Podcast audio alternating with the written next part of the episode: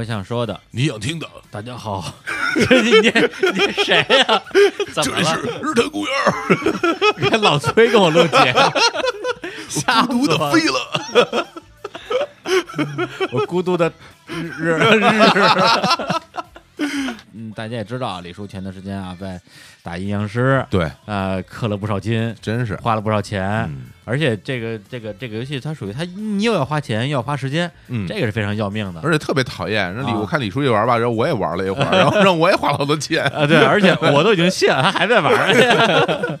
游戏的魅力。我只我只我只我只抽到了一个啊。那个路南，小鹿男，对对对，特别不好使啊，我也是，啊，对对垃圾，我抽的还是酒吞的。哇塞，那太厉害了，好吧，啊对好，这由此可见，嗯这个行业多么的可怕，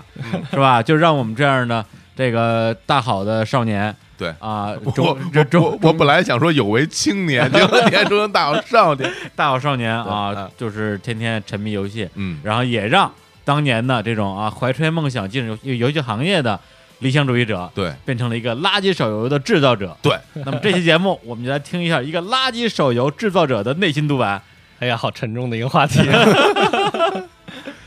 其实关于关于这个垃圾手游，这个这个自己都承认了，这个词汇啊，我要解释一下。啊，解释一下其实不是说垃是否垃圾的问题，而是中国的游戏市场的发展跟国外是有很大的区别的。哦，或者说，就是我们之所以会认为，或者是好像看起来都是垃圾手游，中中国制造都是垃圾手游这种感觉，其实是有很多的历史和市场的原因，而不是纯粹的这个开发者水平的问题。哦。啊、这点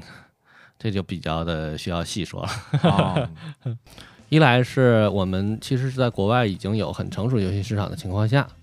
然后呢，人家是用户是从牛逼的游戏走过来，从平台再到 PC，然后再到手游这样过来，而咱们呢，说实话，我们并没有经历这么一个真正牛逼的时期。嗯我们唯一值得称得上就是大家都玩的，而且确实牛逼的，但也不是我们做的，就是《魔兽世界》那个时代嘛网游，嗯它干掉了泡菜网游。但是很奇葩的，你想想，PC 网游时代就有泡菜网游横行的时候，那么一泡菜网游有什么可玩儿的？垃圾啊！你可以你可以这么说，对啊，我们我我自己我也玩过，就是我也被别人代表，啊，传奇啊传，奇啊，传奇啊 啊，对啊，一说这个第一就是传奇，就真的是很，现在回想起来，真是没什么可玩的。嗯那时候大概唯一值得玩的就是它有“网”这个字吧，就是网游啊，就是呃所以有其他玩家可能是它唯一的亮点我。觉得可能传奇刚出来的时候，它的那个整个那个画面和效果是很震撼的吧？嗯呃对当年那个时代比别的要就是整个画面要是提前一个时代，我觉得就是。但是玩到到了今天，大家还是比较认可的，就是画面其实不是游戏最关键的部分，但画嗯画面，但是对于说实话，这是对于玩，就是某些时候，这是从一个比较老的玩家这种角度去评判。但是我作为从业者来说，告诉你们，画面太他妈重要了，嗯，画面不好就没法 这个游戏就没法推啊，就没有人玩儿。对啊，这个是。画面感、动作感、对呀、操作感，画面本身的品质，还有那些就是 UI 啊、动画啊这些品质和反馈，这个大概我觉得就行业里边讲，就是画面决定生死的一半儿吧。其实我们我我觉得嗯。应该这么说吧，在我们现在的谈到手游的时候，我们可能想到更多的是这种就是这种卡牌类的这种东西多一些，啊对对战类东西多一些我们说。的手游不包括那些什么消消乐啊、对，嗯就是打飞机那因为。因为从最开始，像这种所谓智能手机上出现手游，包括非智能手机上出现手机游戏，那什么时候吞贪吃蛇，对吧？就这些东西就都是手机游戏嘛，对对。然后呢，但是一然后它包括它移植了什么什么俄俄罗斯方块儿这些，就等于以手机为载体，大家在手机上玩儿。也同时把它叫做手游嘛，然后后来就发展到什么切水果啊、嗯，上切绳子呀，反正就哎这些东西。捕鱼达人啊什么的。对对对可能咱们说的手游还是以但现在手对机网游，现现在我们现在我们在谈的都是手机就是这些这些年比较红的这种手机网，我自己也玩过一些啊，比如说玩过说啥的？非常著名的我叫 MT，啊，对哦，刀塔，刀塔神器，对对，还有现在非常红的阴阳师，什么就这些就这些哎游戏，我比你玩的多嗯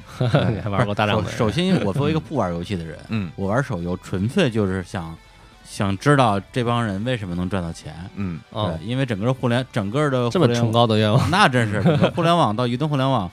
呃，在很长一段时间，唯一赚钱的就是游戏，对其他所有人都不都不赚钱，对对，包括那些做电商的也不赚钱，也在也在烧钱，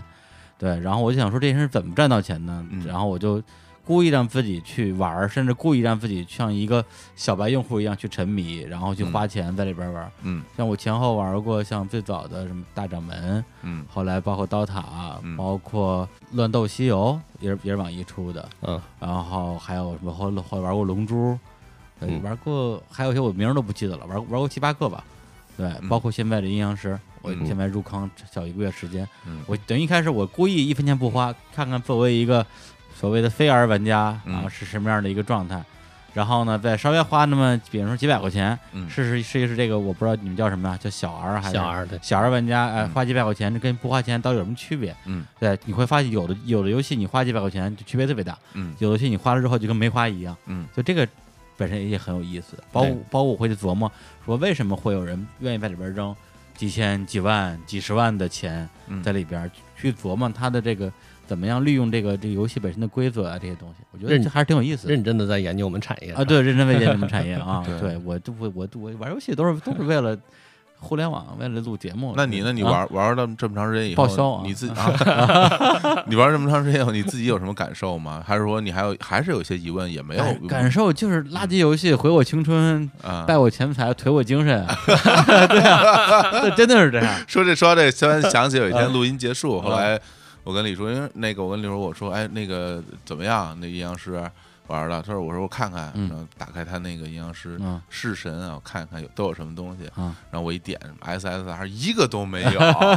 然后哪儿那么容易然后我啊？当时这一脸嫌弃，我说是哎一个都没，我说那个我在场，咱们来来抽抽一包。然后李叔就上那商店，真买假买，真买买，然后就去买了，硬逼着我买了 买了八八个符，花真金白银，真金白银一二八啊，然后对买了符，然后就大家就是当场在那画符，我们几个在那抽卡，绝逼画不出来啊！画不出来。就呃结果只有他自己还抽了一 R 抽了一个 SR，对，大家哈哈大笑，这个我 我已经我已经得到了那个初级非洲酋长的那个称号了。真是。真的就对，所以这个游戏这个这个事情，其实我真的是在在琢磨这个事儿了。然后之前其实跟林王也也也聊过，嗯就是他这里边这些东西，比如说我就拿这个阴阳师举例啊，嗯，我发现啊，就是当我还一分钱没充过的时候，我去我叫蓝票啊，我不知道叫咒咒符吧，嗯。嗯。去抽这个式神嗯，啊，就是听不懂的人没关系啊，大概意思就是说里边有有就是抽奖，道就是抽具奖，道具可以去召唤，嗯。对抽奖嗯。对，还能抽了一些比较好的式神出来。嗯。反而是我充了值之后呢，好像这个手气越来越差。嗯。那这个东西到底是我的幻觉呢，还是我赶巧了，还是说它游戏的背后的这个数据设计就让你花钱花的越多的时候，手气就是你命中的几率越低？等于说之前就是让你手气好是为了吸引你花钱。就花了钱之后就不能让你太好，太好的话你满足了，你不会再花钱了。嗯，这我我揣度的，你觉得我这揣度有道理吗？嗯，按理说应该不会是这样的。啊，是吗？嗯，很少有这种设计，因为我们我们以前就算真的做这种假概率设计的话，嗯嗯通常是这样的，呃，你的前一半前一半的感觉是没错的，就是你在不花钱的时候，总觉得好像抽了不少东西，对这个应该是有一些假概率设计，它和假假概率是假的概率设计，它其实体现在两种形式，一种是比较我我认为是比较聪明一点的，就是因为你在不花钱的时候，其实能抽卡次数是有限的。假设你一共能抽二十次，嗯，嗯然后呢，你第一次抽给你个好的，嗯这是几乎大家都做的，对吧？OK，你这是二十分之一，你觉得这这下行为就挺爽的。嗯然后在你剩下的十九次当中，再有一两次好的，你就觉得我一共就抽这么多次，就有那么两三个好的，感觉挺爽的。对嗯这是普遍存在的一种情况。嗯，这层这一层的假概率大家都会做，基本上。第二种哦假概率是就是真的就是把那个你在后边抽那十几次，每呃总体来说都给你做比较高的，就是假设啊你在前十次抽奖的中奖概率都比较高，啊中好奖概率比较高，这种情况也有人做，但是其实也这种设计就已经不是很好了，很少有人这么去做了，嗯因为这个不见得能带来很好的效果。嗯然后相应的后半部分那种几乎不可能，不可能说你花钱之后反而让你抽的不爽。嗯因为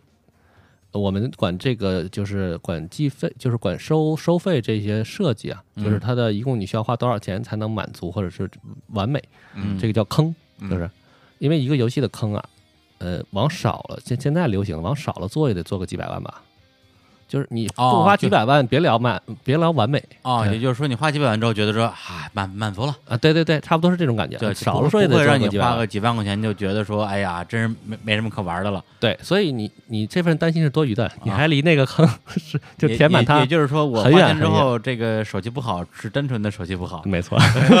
哎，那他会不会有这个所谓的新手甜蜜期啊？就是比如说一个嗯新，你说这点也对，其实是一个心理作用，并不是你后来手气真的变不好了，可能跟前面概率差不多。新手手比如说撞的一个感哎，不是不是，嗯我的意思是说有会不会针对于刚接触游戏，比如说一段时间内，或者说登录次数来计算的这些人，会有一些额外的福我还是说利？很少有这种设计，很少有啊因为啊没必要。其实是这样的，就是哦，甚至于有这样一种设计，最常见的是这样一种设计，就是当你抽个次数足够多的时候，嗯。为了免得你这个人过于灰心丧气，嗯，我们还会把这个概率做一个虚假概率，就是你越抽的次数多，中奖的概率越大。啊，对对对，通常是这样因为才比较对。包括我得那个飞球称号啊，我解释也是攒了很多飞球啊，啊就是说非洲酋长，对。对，它里边就大家都说什么脱非入欧啊，就是说你这个手气好，你就是欧洲人；脸白啊，手气不好，你就是非洲人。嗯。脸黑，啊，然后你这个特别特别非洲的非洲人就是嗯非洲酋长，脸特别黑啊，对，所以大家经常说我我沾一沾欧气啊什么之类的。对，然后呢，一般比如说像我得到那个初级初级飞球称号之后，嗯。给了我一千个勾玉啊嗯，这个就是里边的一个一一种一种货币吧，嗯。一千勾玉可以再抽十次。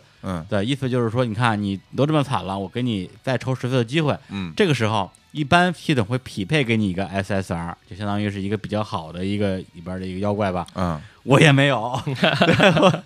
我今天就就就知道我这个是 是多么背的一件事了。所以这个东西都是他不会作死的，啊！不会作死。就没劲了。说实对话，做死对。如果说你只要得了飞球，嗯。一定给你 SSR，、嗯。就没就就没没意思了。嗯。对，其实就是他会做，他如果做的话，也是做这种，就是概率的。嗯，概率的，因为他是我我倒认为阴阳师应该没做这个概率，嗯。就是他应该没有这种越抽越多中奖概率越高这种概率，他应该没做这个，嗯。所以才会有现在这么多的这种说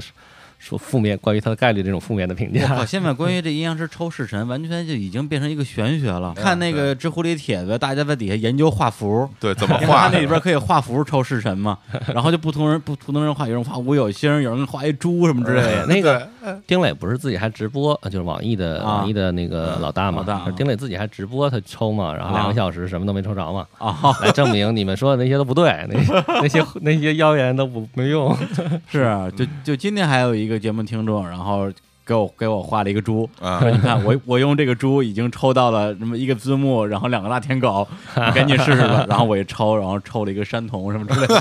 特别惨，就差差两差两个等级，特别差两个等级，特别惨。因为我我如果正常来说，应该是画的图图案嗯。跟你中的奖没有任何关系，呃对啊，我这样才是最吸引人的。其实嗯，对，因为你一看有关系了，这个东西很容易猜啊，透的。所以图案都是都是玄学，对，都是玄学我。觉得是玄学，哎，游戏玄学这个事儿由来已久嘛，任何一个带有抽奖性的 都是有这种玄学。当年我做游戏，玩家也在疯狂的说，嗯应该在几点几点，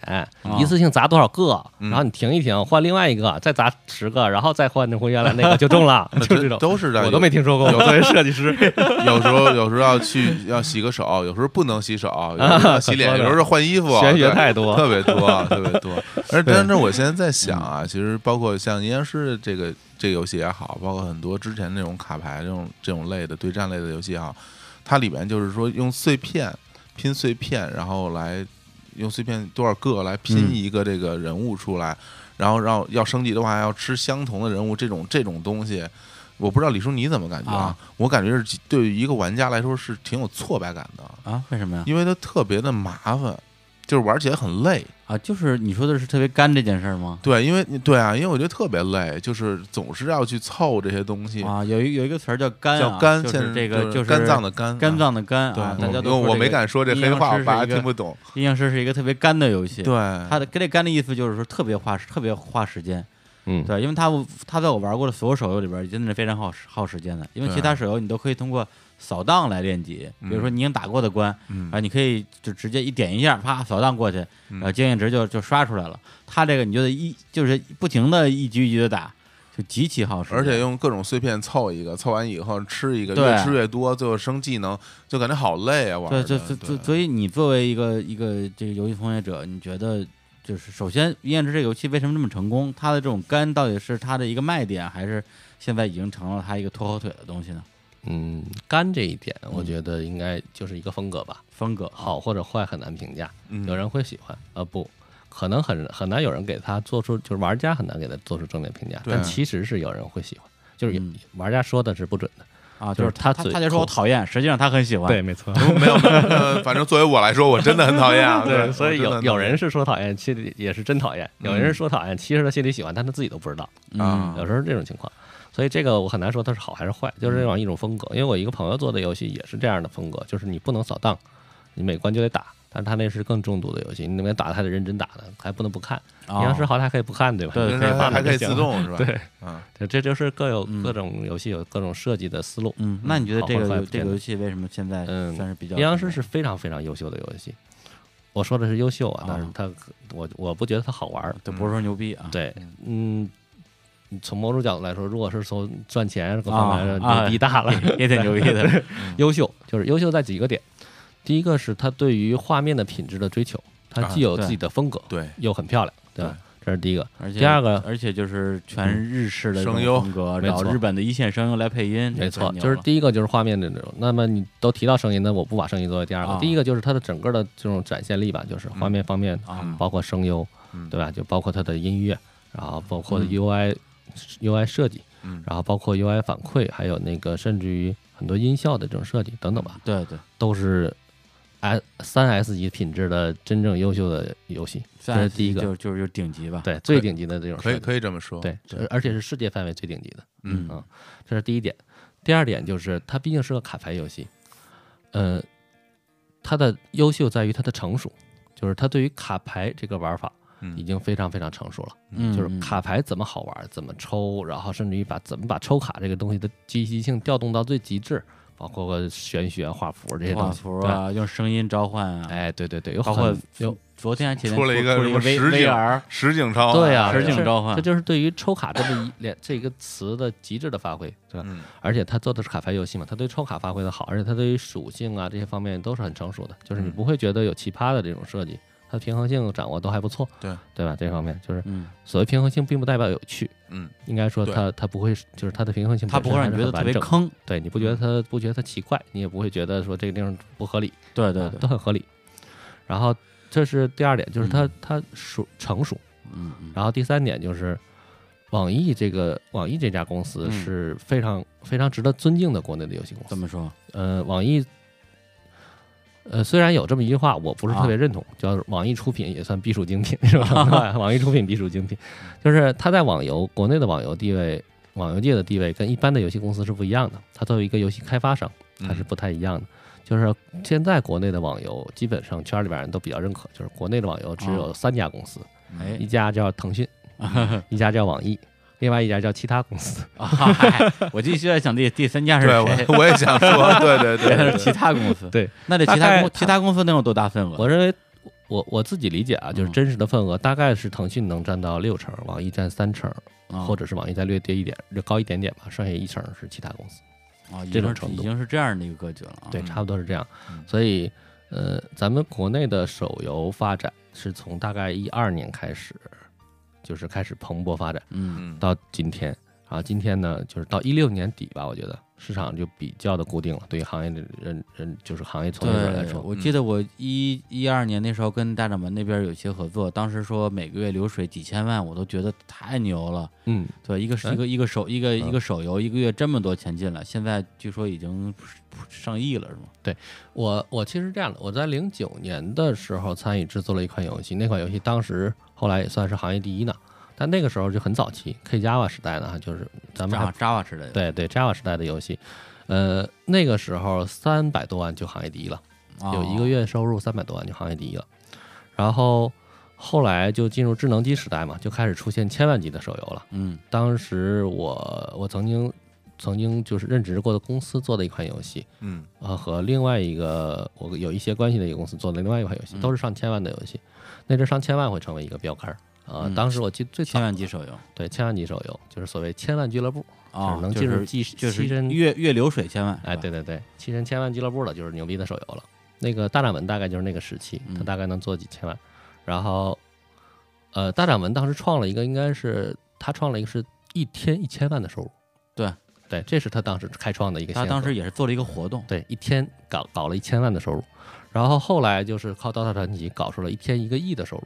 这也是一个传奇。对，然后再后来就慢慢变成了，就是大家都都搞这种上亿的这种规模的了。后来就慢慢变成了，好像不上亿都不太好意思 成为什么什么俱乐部这种，这个成长跟中国电影票房这个很像啊，而且涨得非常快。对，像动不动就像去年、前年动不动就是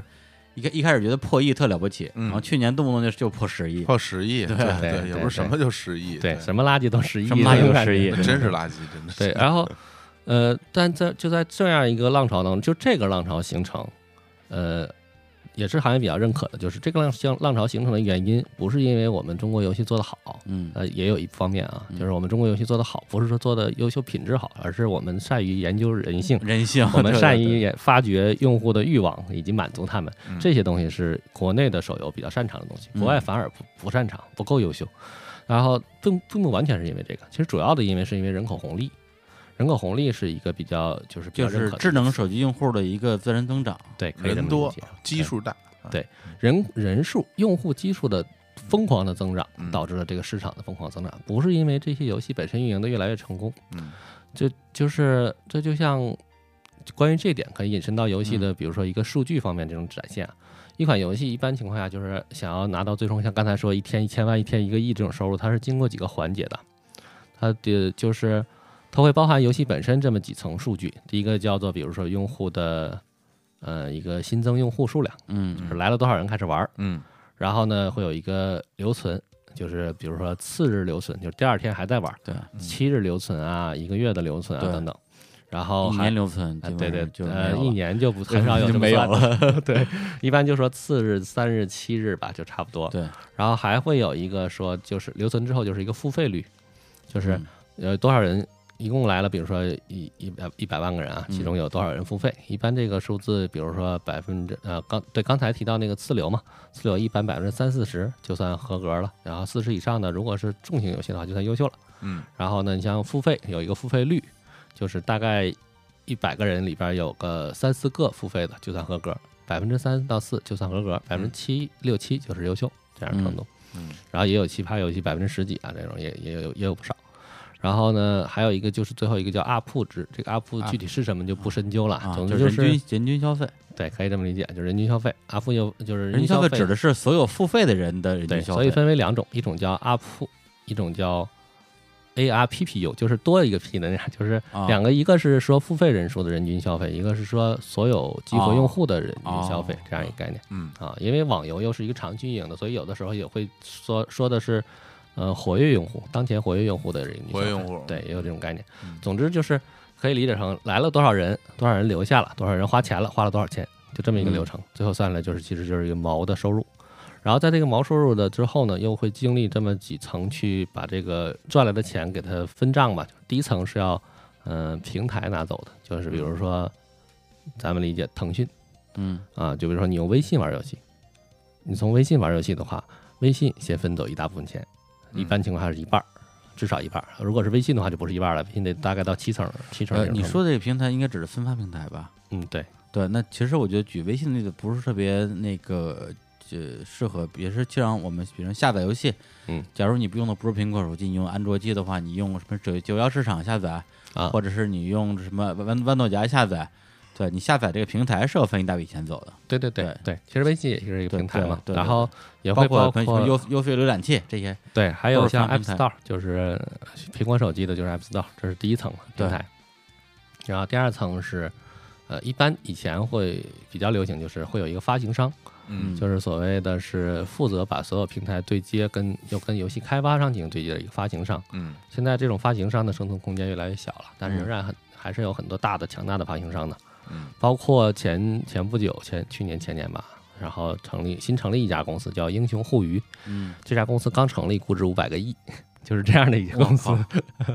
就是就是发行商，对，它就是发行商，它自己本身也适当研发，但它主要也是以发行商为主。嗯。然后，呃，然后最后一个环节就是游戏开发商，所以嗯。基本一般这些收入就由这三家去，就有三个厂那。到开发商这嗯儿分的可能也就百分之，嗯，看情况。嗯，如果是开发商稍微强势一些，那大概能到手百分之二三十就还好啊，这这就算高的了。啊、就是如果这中间有发行商的话，就算不错了。然后一般到手百分之现在的行业来说，百分之十几个点，就十小几哦就就算正常了。然后一般情况下去，就是之前提到那个，就是平台分发商、平台商，其实分发商他们大大头，他是最大头，一般情况下，他的流量为王嘛。对，流量嘛，现在是流量的时代嘛，就是他们一般情况下，他们成本也是最高的。很多分发商在形成自己规模之前，就是狂烧钱，然后一毛钱都不赚嘛，所以他总是要有方法赚回那些成本。包括到后来，他的用户获取还是有成本的。对，包括以前我还在做那移动产品的时候，你去谈一些这种应用市场的广告位，给你广告位全都是什么第三屏、第四屏后边的，嗯，这第一屏、第二屏根本就不卖广告位，全部留给游戏，都是游戏啊，用来分成用。那肯定对，就是他卖广告费卖多少他都亏。因为游戏有钱，游戏是变现的最好的方法嘛。嗯嗯，所以就是所说国内厂商的嗯优秀之处，就是像网易这种公司，它本身既是发行商又是开发商。哦，然后甚至于你可以理解成它简直快要变成平台上了，因为玩它游戏的用户会直接玩它的下一个游戏。哦，就大家认它这个对公司因为形成的一个游戏风格。对，就是那那你要网那网易跟腾讯比呢？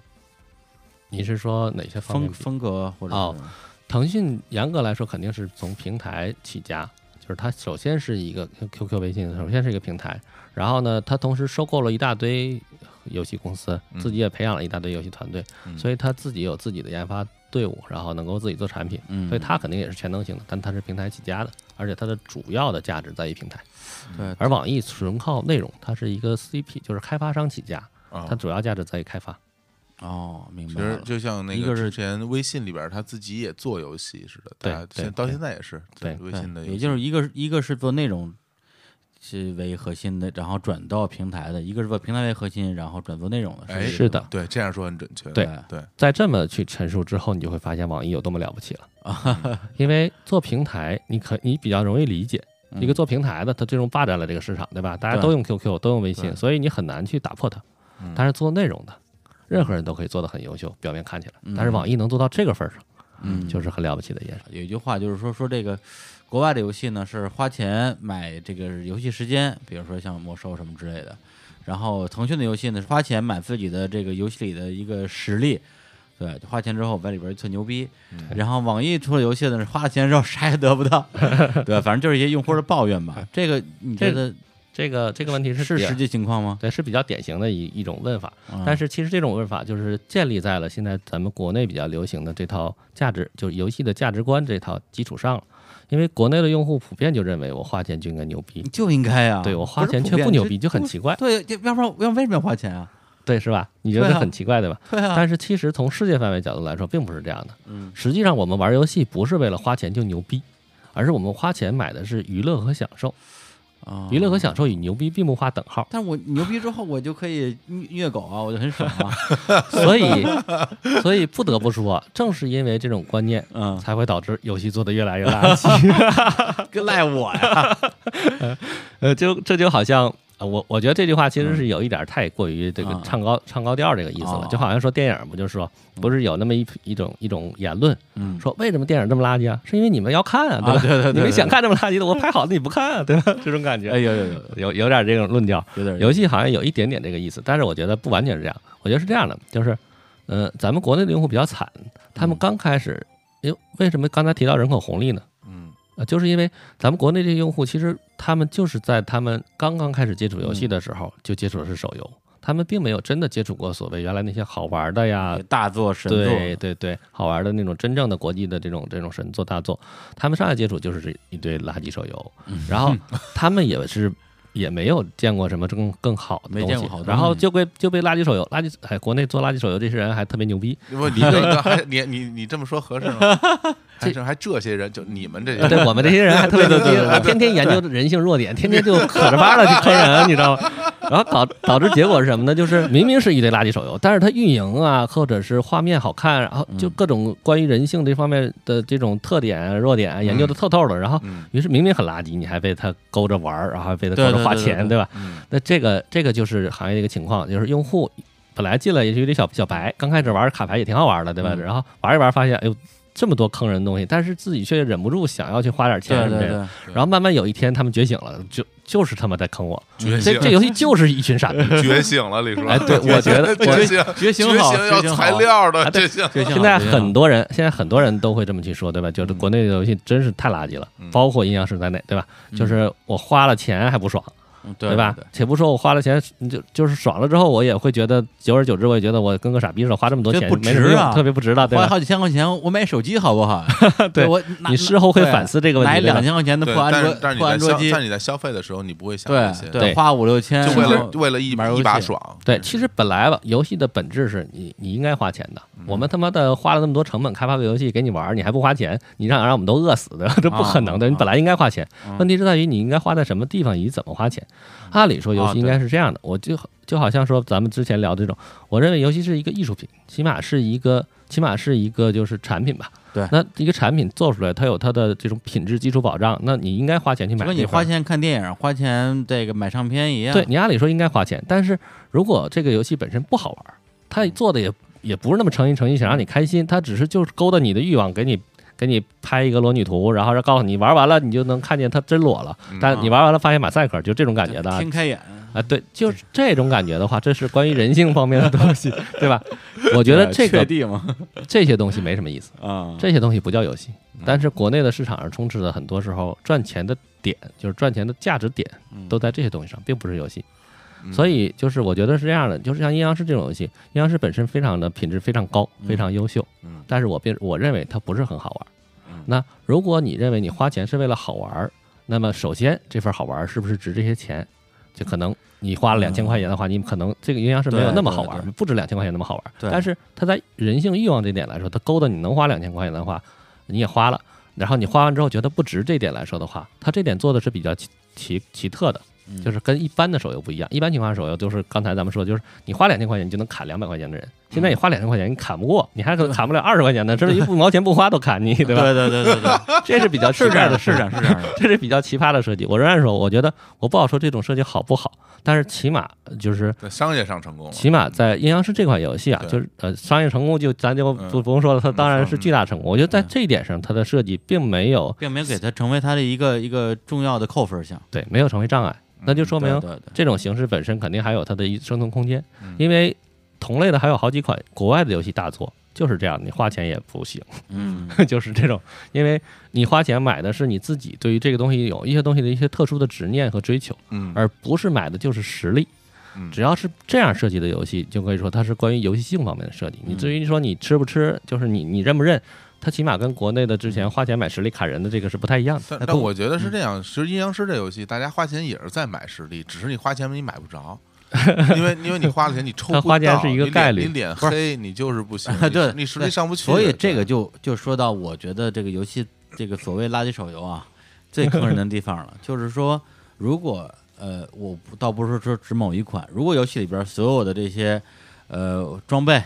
武器，包括这些里边的这些游戏人物，嗯。都是明明码标价，嗯。比如说五百块钱一个字幕啊，嗯。一千块钱一个什么什么大舔狗，那你你愿意花钱你买去呗。嗯。问题是没有这个，嗯都不是这样的，全都是说我给你给你你花一百块钱，你可以抽十次，嗯。你花一千块钱，你可以抽这个呃一百五十次，嗯。全是这种。嗯。但很可能别人说这个这个人你你卖一千块钱，我可能觉得特别不值，嗯。但你让我一千块钱抽一百五十次，我觉得哎呦，这这个好啊。其实利用人的这种赌博的心理，没错，你这点这个关键词就是最正确的，对啊。赌博嘛，就是你说赌博这个东西好不好玩？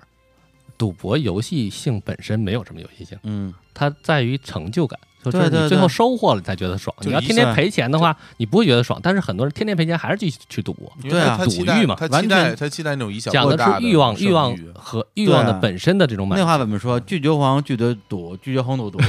我觉得赌真的是人的一个天生的一个劣根性。对嗯对，就就这个这个赌性一旦被勾起了之后，你根本停不下来。对，欲望焚身，欲火焚身。对对，这真的是这样。所以我觉得，就是我之前玩过的所有卡牌，嗯都是让你充值，充完值之后给你抽奖的机会，然后有可能抽武器，有可能是抽人，但最后呢，不在抽得着抽不着之间，反正他总能让你说，你抽不着你还想抽，对抽着了也还想抽，最后反正你就得花钱。基本上最后就是抽自己脸，对对，然后直到你抽了，别人说几千块钱之后，觉得好，他们这我真是个傻逼，对对我干嘛要花钱去抽这个？关键在于这个东西，一旦你把把这游戏一卸载，然后稍微忍一礼拜，你就回头看，觉得这游戏一点儿都不好玩。嗯，对，它没有带给你就除了赌博的乐趣之外，它甚至没有带给你任何乐趣。阴阳师我觉得算好的，因为它本身的就是它的这个 RPG 的呃剧情主线的部分也还可以，品质保障对，算是算是还有点剧情推进的。有好多的那些手游根本就是没有，就连剧情都没有，或者是特别粗制滥造的剧情，或者是一些东拼西凑的剧情，它就是就玩了你中间这些这些这些东西。对对你其实刚才说那个、嗯那句话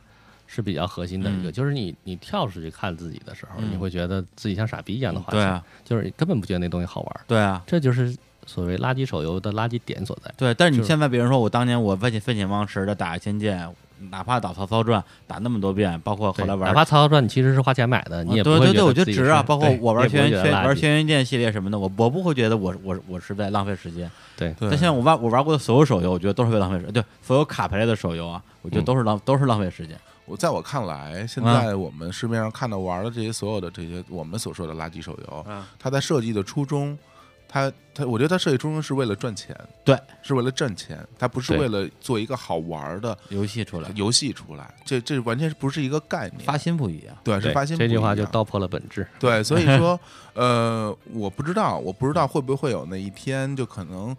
呃因为从历史的角度来看，所有所有事情它都是有一个波浪和一个曲线的，就是嗯说，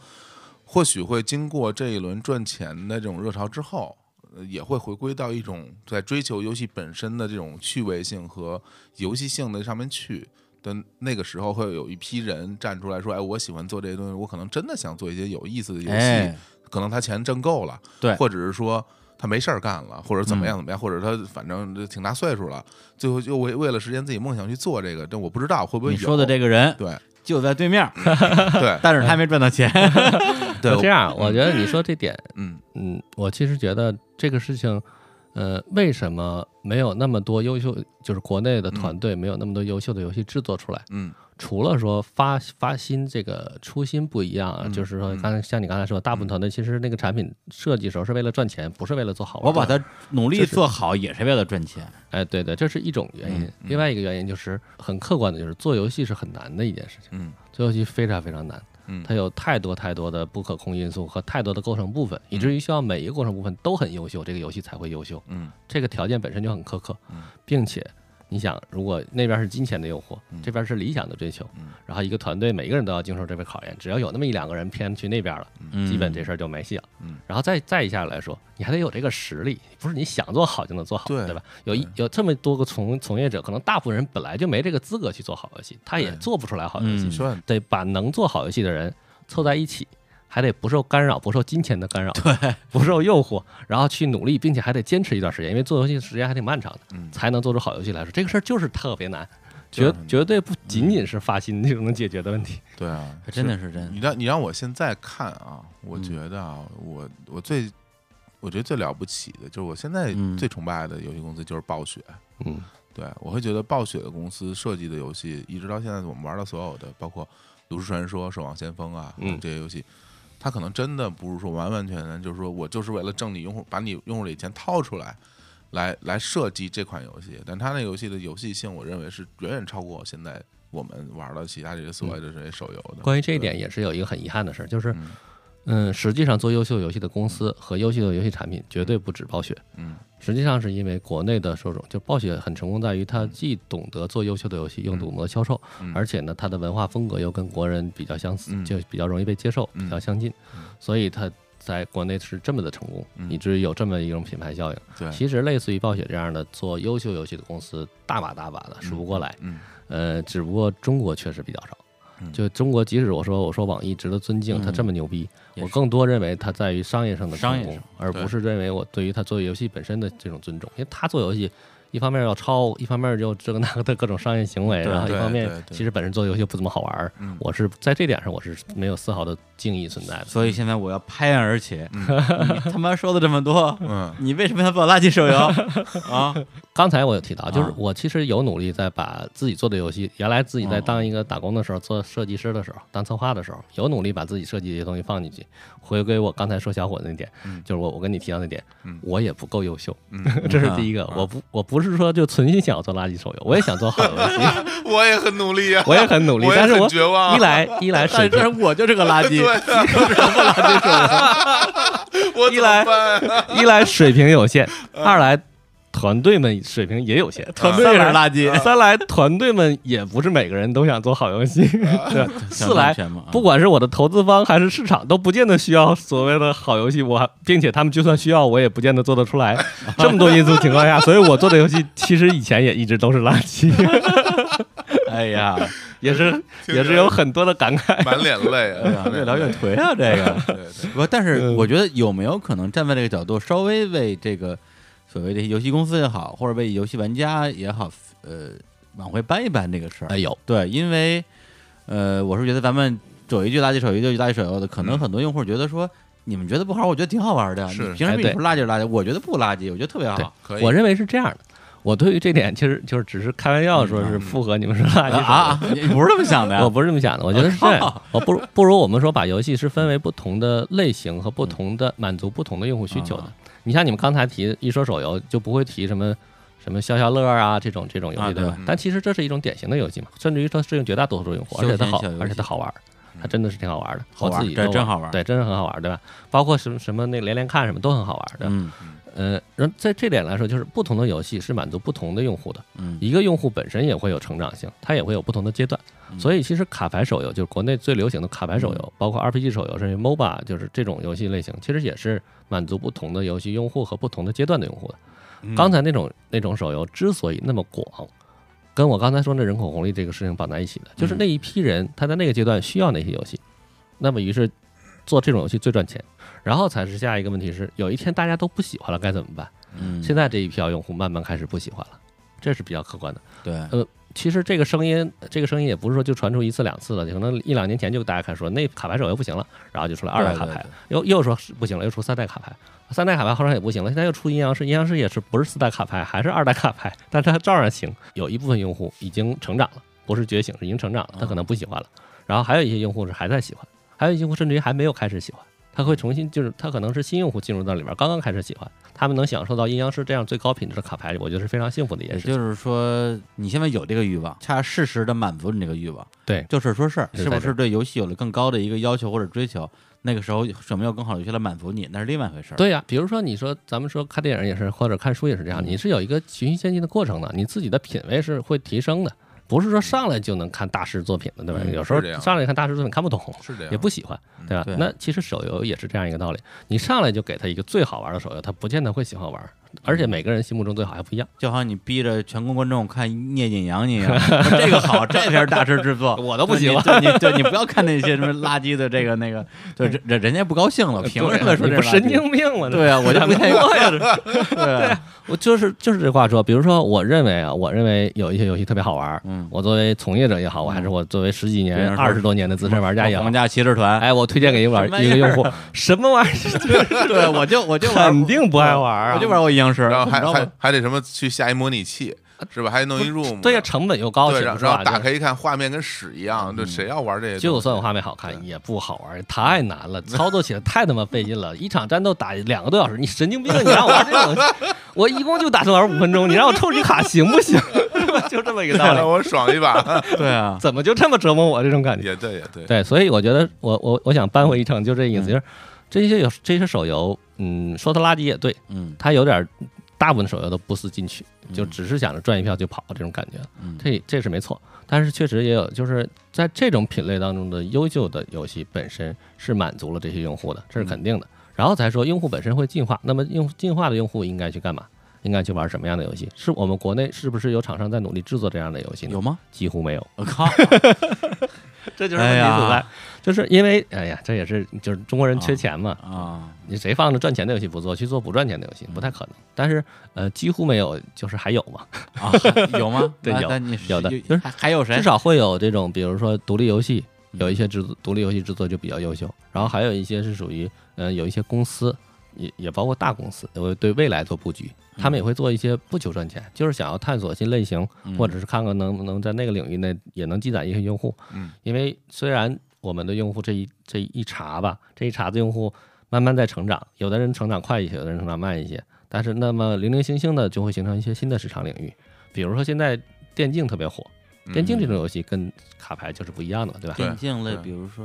嗯，从最早的很多 CS 就是从最包括早的啊 CS 星际，啊，对对对对对，到现在一直现在的有很多这种这种的可玩性，这种可玩性还是还是比较强的。呃，对，可玩性是一方面，它的竞技性、对抗性都是它可玩性的一部分。还有比这种赛啊这种游戏比较直观，也比较容易理解它的可玩性。嗯其实呢，还有一些更优秀的，比如说就是，呃，国内我不知道嗯呃，，国外国外，比如说像比之前也比较有名的纪念碑谷，啊，对还有 Limbo，就等等，都是都是很有风格的游戏。第二个叫什么来着？Limbo 就啊，叫一一个小孩儿呗。对对，哎，对对对，叫什么深渊来着？啊，对对对，那那那特别好玩那个。对，那个很火的 Deadline 也特别啊，对对对，都是这种很有风格的很有风格的游戏嘛。嗯就是这种游戏，就是有人喜欢，有人不喜欢，嗯但是它本身你必须得承认，它本身非常的优秀它是好，出色，是非常，好玩而且它是好玩的，对，非常优秀和好玩。对，所以这种游戏并不是没有，嗯，只是一来可能咱们国内比较少，因为利益驱使嘛，就是做这样的游戏的公司比较少，因为这种游戏的死亡概率特别高嘛，嗯基本做做一百个死九十九个，有一个出来他们他也没有什么持续盈利的能力对，比较难吧，应对，它基本上都是一锤子，就是买你一个游戏，给你个钱，结束了。国外单机游戏这么多年一直都活得很好。嗯，就是单机游戏都能啊到现在都能卖得出去钱。到现在国外还是有很多的。到现在国外最赚钱的游戏也是单机游戏，还反而居多一些呢。我靠，那因为因为现在是这样就是早就没了，感有觉有有，那个现在就是现在整个那有一个，现在整个在 PC 端还有那个就是电脑端有一个大的游戏平台的 Steam。Steam 对 Steam 嗯上面的所有的单机游戏，它都是按按份儿来购买的，然后直接从嗯网上可以载载下来玩。哎比如，你说到 Steam，就是我刚才说咱们国内不是那么差呢，就是嗯比如说 GTA 五这款游戏在嗯 Steam 这个平台上，在中国好像也卖了一百多万份，嗯，这是非常了不起的一个成绩，因为它很贵。。侠盗侠盗车手，侠盗车手，对嗯，它也是这个沙盒游戏嘛，然后就是这种感觉的，就这这这种现象，哦对，包括之前 CMJ 给我推荐的什么呃辐射什么的，嗯，对，都是哦都是属于。还有一个很流行的游戏叫《我的世界我的世界》（Minecraft）。嗯，那个游戏是全是全球范围非常的火热，然后微软我记得花了几十亿美金把它收了吧，好像是。就是《我的世界》这款游戏在中国也有很多的用户，甚至于连小学生，现在小学生最流行的游戏可能就是这一款了。啊，嗯不是那在哪可以玩到？呃，电脑到哪？去手机上也有，手机有吗？电脑上也有。装个 Steam 去嗯在那儿载一个呃哦，Steam Steam 有没有我还真不知道，我我是在 Steam 上买，App Store 就能买到，，App Store 有，嗯对手手机端有，在手机 App Store 就能买到，反正嗯然后 PC 也能买到。嗯然后，所以这款这款在国内，而且国内有盗版嘛，就是国内小孩们很多也有些应该是玩的盗版。嗯我有一个有一个小侄子，他就是玩那个玩的，我跟他的同学们一起，一堆人一起玩，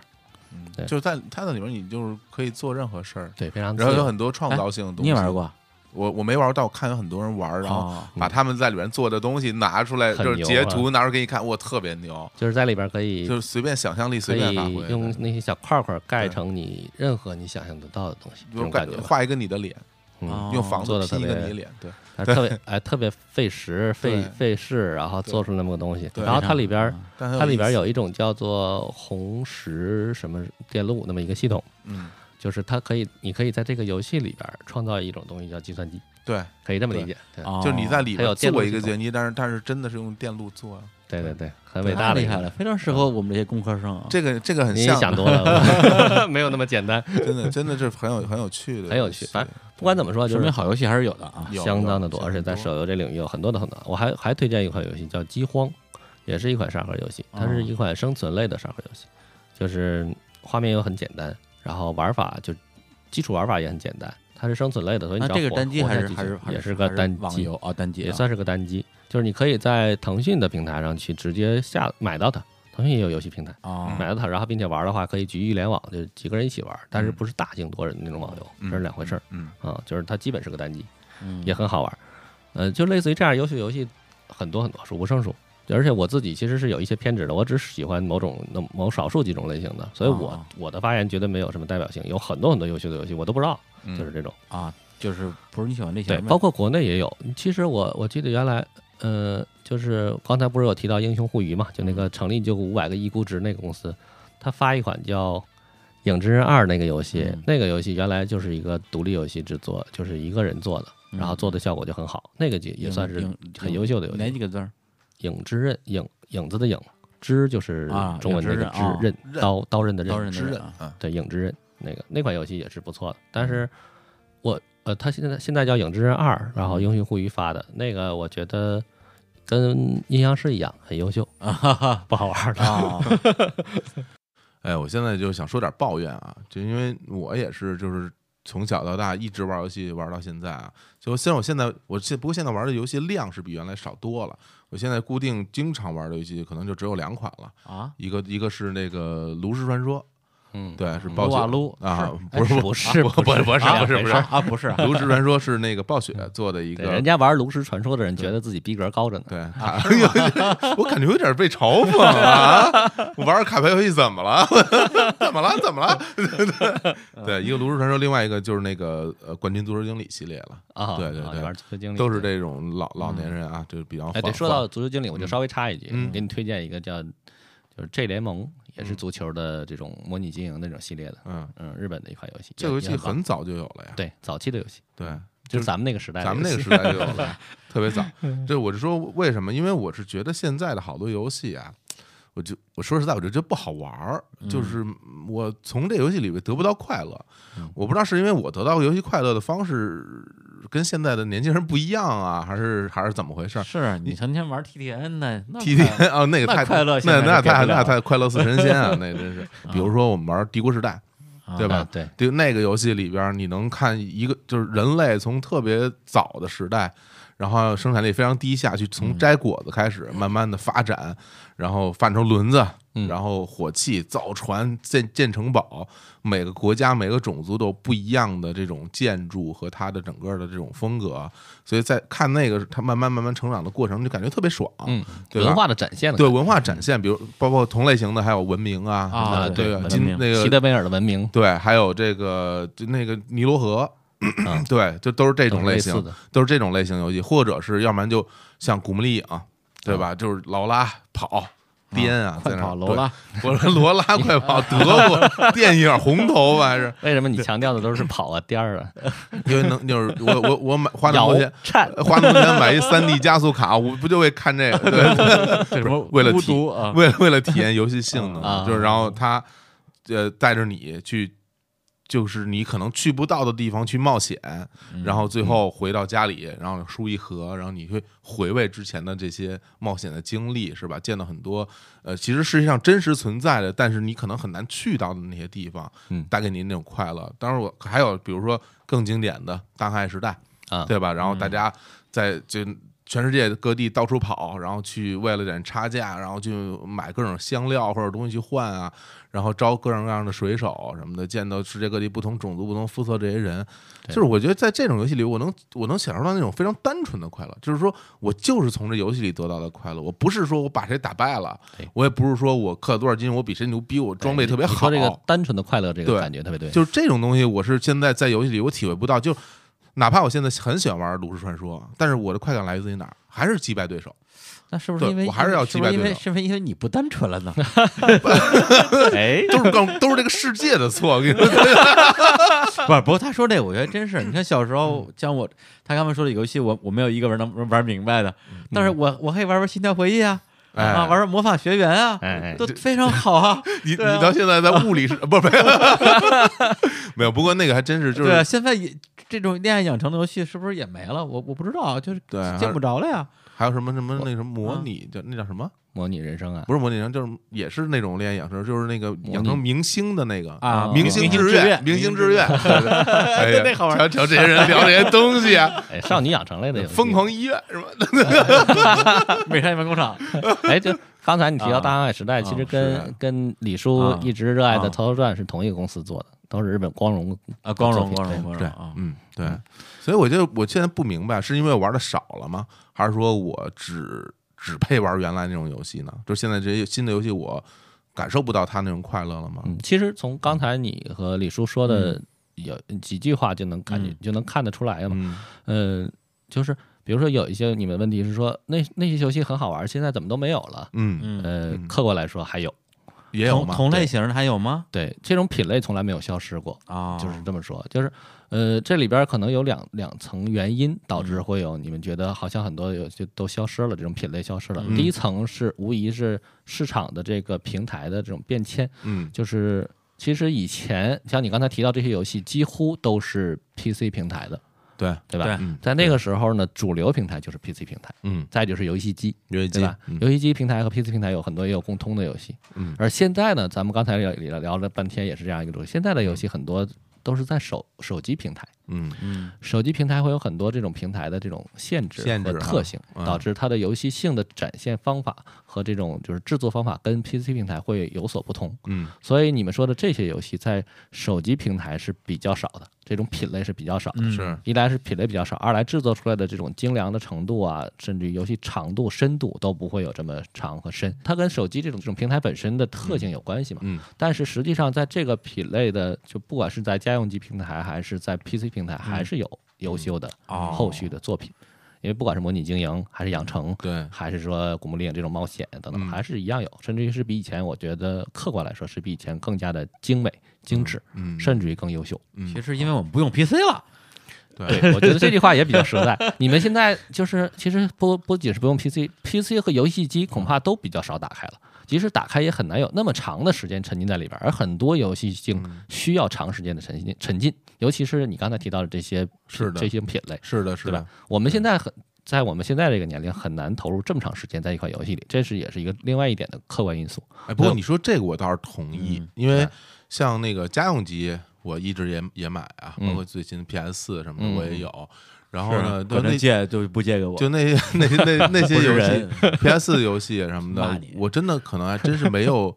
没有那种专注度去投入到里边玩很长时间。原你像原来我们 打游戏四五个小时就是刚起步啊，刚热身啊，是吧？现在动不动就一个暑对假啊现在基本上玩个能玩一个小时了不起了。对我对对对我我我就举一个我朋友的例子，就嗯比如我自己玩，我喜欢掌机，所以我觉得我从掌机到手机这个平台的变化还是比较自然的，因为都差不多嘛，这种啊操作方式啊和这个行行为方式都差不多。就是从最开始那个对掌机俄罗斯方块啊，对或者里边那个，如果你非把那个微型游戏机也算掌机的话，也可以。对啊，然后那个摁摁一下那个套套圈儿，里边有水，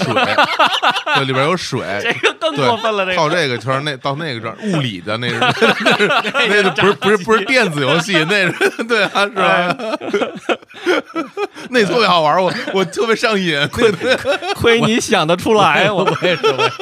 我我也玩那个。有时候还老作弊，就是不按倒过来晃，完了，我都忘了我说什么。我那个我那朋友啊，就是就是他也是爱玩游戏嘛，他也嗯是游戏从业的现在。然后他自己，比如说他跟我提起一段话，我觉得挺经典的。他说他就是家用机的用户，他就特别爱玩游戏机嘛，家用机。然后他说就是。家用机的人很多时候是那样的，就是把游戏机打开，插上线，连起来之后，坐在那儿先听一段开，就是游戏开头的音乐和看一段 CG，然后才能开始玩啊是因为有一种仪式感，你知道对吗？对对对对？吧？这就是玩玩家用机的特点。嗯那那现在客观来说，你像咱们在玩起这种游戏，就即使是家用机的这种用户，你再有这么一段仪式感，然后你再你再玩沉迷那么沉沉浸那么长时间去玩，你其他生活基本就不要顾了，所以很难，嗯就是基本不太可能能做得到了。那你这种快乐，它本身需要这种投入才能得到这种快乐，你没有这种投入，这种快乐相应就没有了。但是你却嗯记得当年的快乐，是的，对吧？嗯你试图从现在的游戏形式当中找到你当年的快乐，这是不太现实的。那是不是因为这些游戏，就比如说现在我我平时在手机上接触的游戏，它从设计初衷就是那种碎片化的，对，无疑无疑是有这么一一部分原因，对有这方面的是设计这种这种平台的本身需要这种娱乐性啊什么的，跟那种的娱乐性是不一样的。是不一样所以说，就好像看电影，你看文艺片和看商业片，这种都有都有娱乐性，但它娱乐性是不一样的，嗯带给人的快乐是不一样的。所以我觉得这一点来说，你不能说不能说是你的错，也不能说是世界的错，嗯，是你也你在你也在变化，世界也在变化，然后你们走上不同的道路，非常非常 非常哲学的回答呀，对啊，这很哲学的硬回答，拔高就拔上去了。可以啊，这个麦迪同学，对，而且从另外一个，我觉得，嗯，你刚才说的这些，就是你想要找到的游戏带给我们的快乐和这种感觉，其实我觉得，呃在不远不远将来，甚至说现在我们有很多点，其实也可以适当的去满足和实现。你说这个，我其实想到一个啊现在我们能够得到特别大满足的点，啥呀就是 VR。VR VR 这个东西就是给大家带来呃特别特别兴奋的这种体验。VR 是就是虚拟现实的游戏嘛，就是不不一定是游戏，就是虚拟现实这种环境。对，呃，我第一次体会到 VR 的时候，体验到 VR 的时候，我也震惊了，嗯是吧真是太爽了，这种感觉。你你你玩啥了？那是我一个朋友做的游戏，他做了一个就类似于打就打僵尸的那种啊，啊，就生化危机那种感觉的。呃，然后把那个 VR 啊，那那也太吓人了。你想象一下，很恐怖哈。当时是这样，我们一堆人一个人聚会，然后嗯有一个人拿着他的产品和拿了几个眼镜过来，嗯然后呢，我们就体验了一下。嗯，就当时体验的时候特别搞笑，有很多的搞笑的，就是有一个人戴着头盔之后，就是拿枪嘛，他需要拿着摇杆去打打僵尸，打不死，他爬过来要咬你的时候，啊他又疯了，他拿脚疯狂的踹。我我们我们这些旁观者就看着他，他像个疯子一样对着空气狂踹。我我当时戴上之后，我虽然没有没有 狂踹，那是因为我看见他踹了，我才忍住的。要不然要不然自己估计也忍不住也不行。那个那个感觉太震撼，而且说实话，他那阵儿因为还是还是很早期的，还是 demo 阶段，嗯然后品质也挺粗糙的，就嗯画僵尸僵面一般啊，僵尸也不是特别吓人。对僵尸也不是很吓人，然后也没有很多的气氛营造，甚至都没有音乐嘛，就嗯只是 demo，那我们都都都都挺震撼的，就特别嗨啊！我当时接触到这个时候，我就我就试图想要去进入到这个领域进行开发。我们团队当时也尝试了一下，但是嗯其实也挺难的，啊有一方面是技术难点，一方面是设计上的难点。对这他那种交互形式，他那种交互跟原来的完全不一样。对，其实这一点就是很清楚的能够验证刚才咱们说的这种话题，就是嗯呃技术在进步，平台也好，这种技术水平也好，都在变化。嗯就是从做游戏的角度来说，需要的设计思想和传达的游戏快感都是不一样的。是的，对而我们我们这一代游戏玩游戏的玩家，沉浸在我们所习惯的那种快感形式当中，新的形式是需要习惯的，可能我们适应手游就没没习惯得了。也就是说那 VR 可能就更容易它里边有有一个精度，一个纬度。精度是它真正的游戏品质，纬度其实是整个游戏的一个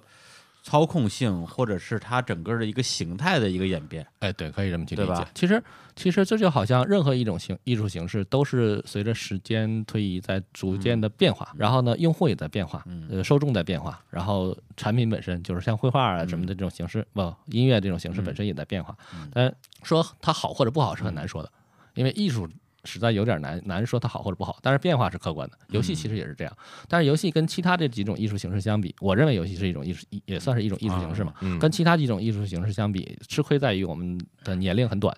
我们拢统共加一起算百年就算不错了，能有一百年发展历史就不错了。但是像绘画啊、音乐等等，一千年级吧，至少。嗯，所以这个是游戏难免会有一些比较客观的这种自己呃随因为时间短，然后因为不够成熟，因为变化又很快，因为现在的时代变化太快，所以导致可能脱节断代，然后以及不同的时代的人适应起来很难。而且我们这么短，就是我们在这么短的时间却要经历不同的时代，这种适适应也是比较难的。嗯的确是从我们最就是从咱们这个年纪人小时候开始，可能接触我们接触的其实是是第一代的所谓的电子游戏，对对吧可以这么说。对，然后他从最开始，呃，用用用那个 DOS 编的那些钓鱼的那些对，而且你说的还是 PC 嘛，你说的还是算是 PC 对，然后包括掌哦。掌机上那些什么什么小什么接接乘客的那那种，就小反正更早的，我上初中的时候，好像在中我们中学好像也不是从哪儿搞了一批，好像是苹果电脑那种。嗯。绿屏的对，在上面玩过那个淘金者，淘金者啊，对，就是就就就就是那种小格儿一个一个拼出来的那种小人儿。对，对在你你想，你其实都是初中的时候用像素但实际上编的嘛，实际上红白机出现是更早的嘛。嗯其实我们我们所说的游戏历史肯定是要以游戏机游戏机甭管是街机啊，还是以前咱们提过什么大型大型街机和中型游戏机，还有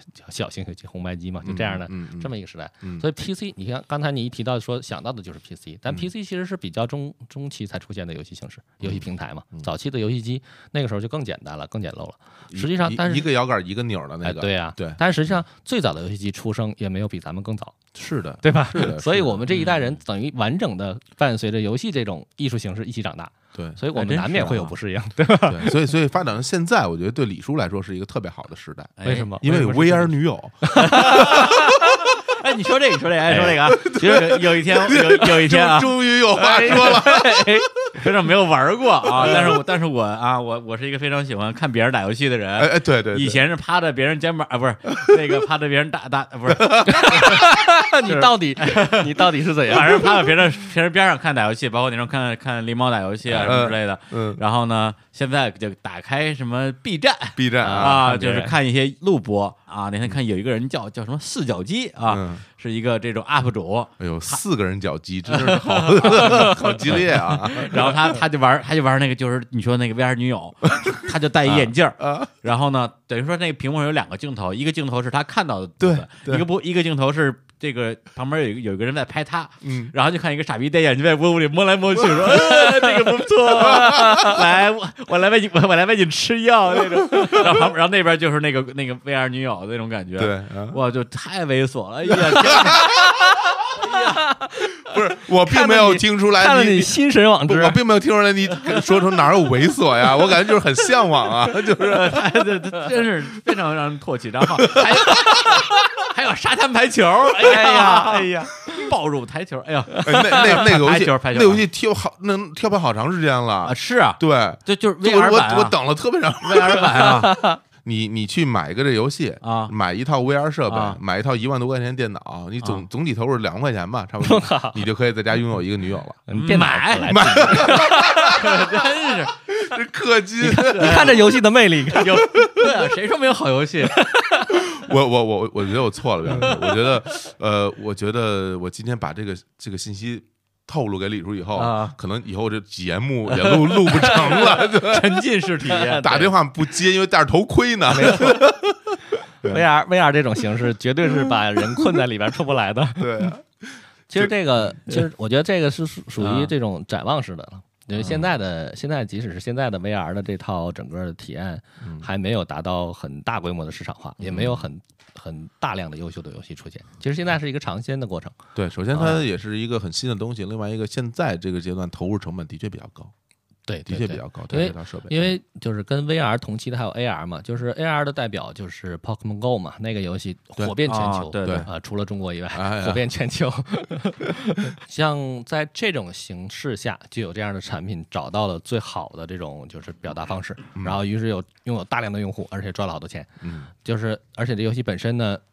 如果从游戏的角度来说，这个本身挺屎的，嗯，一点都不好玩儿。但是它它结合这种形式，然后它还结合了很多很多种有有趣的方法，比如你要说出去找啊，对。然后还可以很多人一起找啊，不是好多人说跑到禁区，什么军事禁区，对对对为了抓一还怪物，还有就是大海中间，对你开个船过去去逮一只逮一只小精灵，就这种。太牛了。这个这这种形式本身会让人觉得特别有趣，对对吧？不管是旁观者还是体验者本身都特别有趣。这就跟那人那戴着头盔踢僵尸，我觉得是一一种意思，就特别逗，特别逗。所以 AR 和 VR 其实这种形式让人看见了，不管是说就是基本是以游戏为代表，看见了未来的这种感觉。嗯，然后我们就可以展望一下，因为你像现在是可以想象将来看见这个这种游戏展现在你眼前之外，嗯甚至于还可以，比如说你可以想象截断你的截断你的神经，比如说你的哎你的感知，给你贴一堆的这个这个各种探探探探测的东西。哦，你说让我想起来之前你给我推荐过一个动画，叫那个《记忆女神的女儿们》，啊，里边里边有一集就是你说的这样的，就整个人完全进入那个游戏世界。嗯嗯嗯，刀剑神域啊。完全就是戴着头盔，直接就进入就进入游戏啊世界了，对对对，就往床上一躺，就什么都不干了，就就直接玩游戏了。这个我们看见 VR，我们就会觉得这套东西离我们也没有那么远了。是的，对，原来觉得完全不可能，对现在其实就觉得可能在咱们有生之年还有戏。这 这这种感觉青年青年老师经常说，我啊特别期待脑后插管的时代到来。哎，对对对，这种感觉。你想象一下在那种游戏形式下，嗯，你在玩《古墓丽影》，哎呀，哎呀，那就不可描述了。哎呀，先摸胸，我不是说不让描述，非要描述。不是这这不是那个啊，看直接直接反应就是这个。一边哭一边摸哎哎，你这段你想想前面那个 那个动画片儿，啊，就是就是那个你的名字，你的名字对吧？对就那种感觉对对，。一边哭一边摸啊，那摸还摸足，啊真的是这样，就是说，当你发现你并非是梦境，嗯而是游戏的形式，是的进入了罗拉的身体，嗯，那是什么样的感觉？那先洗澡对吧？没没什么好说的了，对吧？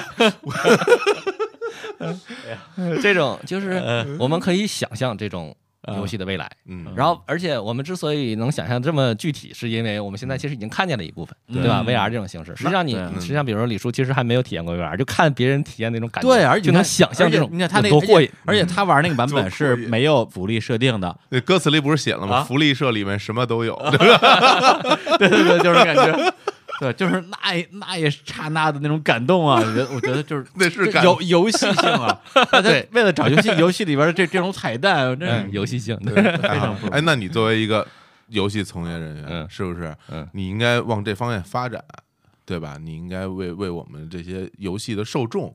多做一些这样好的游戏，不要成天老做垃圾游戏。对所以嘛，啊我们今天啊之所以做大量的垃圾，嗯是为了明天我们可以不做垃圾。哎 如果我们 这听着还 是是是听着好像有道理，是吧？你看没有？我们今天大踏步的后退，是为了明天大踏步的前进。对，我也想今天谈恋爱，明天就拉手亲脑门，然后还能哎不对，谈恋爱也得谈恋爱也得先眉来眼去，拉手亲脑门，然后还能那什么的？不是？对，是葛 葛优先生的台词，所以很多很多无耻之言啊，正经的说出来，就显得好像很有道理的样子。我我我做了十几年嘛，嗯刚开始的时候其实嗯也在学习着去做垃圾游戏。嗯因为做垃圾游戏也挺难的，需要很多的水平才能做到既赚钱又垃圾 对，也不一定 反正就是就是还才能做到好一点嘛。嗯然后最近这段时间嗯，我觉得这几年我们的产品开始慢慢的更更正经了，并不是我现在做的游戏就不垃圾了，因为水平所限啊，做的游戏水平还是不能比那些神作大作，嗯但是心态不一样了。可以说，我们原来是不得不做垃圾游戏，因为我们作为一个普通的策划、普通的从业者，我们是有很多的，就是要要有压力，嗯然后有有有被需求的这种部分，我们自己不能做主。嗯。然后现在我自己在领着团队做游戏的时候呢，嗯。很多时候是可以自自主的，但是又有又有赚钱的压力，嗯。所以刚开始做的还是一样的垃圾。嗯。但是随着时间越来越久呢，最近我的一个投资人跟我说那句话，我觉得让我们我们这个团队做游戏的理念发生一些变化。投资人这句话就是：你做一个跟别人差不多的，然后也挺垃圾的游戏，很可能会失败，嗯也有可能会成功。嗯你要是认认真真做一款呢，你觉得自己好，自己觉得好玩的，然后做出来之后也是也是很可能失败，嗯但也有可能会成功。结果其实差不多，因为这是市场决定的，或者是有很多资源决定的。你自己这个产品本身决定的部分是比较有限的。那哎你干嘛不开开心心做一款自己喜欢的游戏呢？是是是啊 好吧，那嗯行，那我们不是你们俩就是就是啊这俩画画画篓子，这期节目一首歌都没放，这太干了，不能太干，辛苦大家把这期节目干完干啊！完我也觉得挺干的，累啊。太累太累了。好，赶紧结束吧。嗯，行，那我们最后再再来一首啊，这个嗯我选了好几首叫游戏的歌啊，你别别别，你你你这这你选歌都太难听，而且都是网易音乐瞎搜游戏关键字，然后找找一首看着怪我，还没放非还没放苏永康的游戏，不 行不行，不负责任到无以复加。我给大家推荐一首，我给大家推荐啊。正经推荐一首啊，啊。有一个这个专门去翻这些原来我们玩的这种老 FC 上的，包括那啊。个街机上游戏的那些音乐。啊，对它这个这个叫做 GM Remix，然后它里边有很多首歌，也不算歌吧，纯音乐，啊，有有很多我都非常喜欢。然后今天给大家放一首吧，是魂斗罗和街霸的一个结合的一个版本，哦。对，特别帅。对，然后街霸的部分是春丽的那个背景音乐，编编译出来的这种新的曲子，特别好，特别好。嗯，好吧？最后就在这个小伙子老师挑的这首这个什么街霸魂斗罗。街霸魂斗罗啊嗯，里边来结束这期的节目啊，嗯。然后跟大家说再见，再见。拜。拜拜。